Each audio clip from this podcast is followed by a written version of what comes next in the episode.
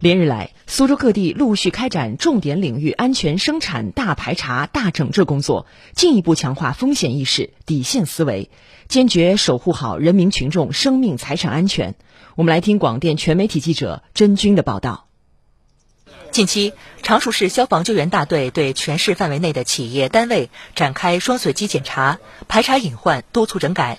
在福英化学公司成品仓库内，检查人员现场对消火栓进行测试，发现根本无法出水。我也不知道是你们设备关了，还是开关关了，还是管道关了，这个是属于重大违法的事由啊。此外，检查人员还发现消控室设备出现故障和误报信息、车间通道堆放物品等问题。检查人员现场开具整改通知书。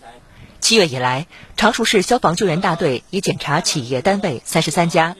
昆山市领导分别采取四步两直方式，督导检查危旧房屋治理和安全生产工作，要求以制度化、清单化方式，把商业设施、宾馆酒店、老旧房屋、违法建设等领域的安全隐患排查，作为安全网格员日常巡查的重要内容，组织开展全覆盖拉网式排查。吴中区政府检查组一行来到翠芳农贸市场，现场查看市场屋顶建筑结构、材料用料及坚固程度等情况，要求迅速开展电力设备检查维护，确保消防设施完备，实现市场安全有序经营。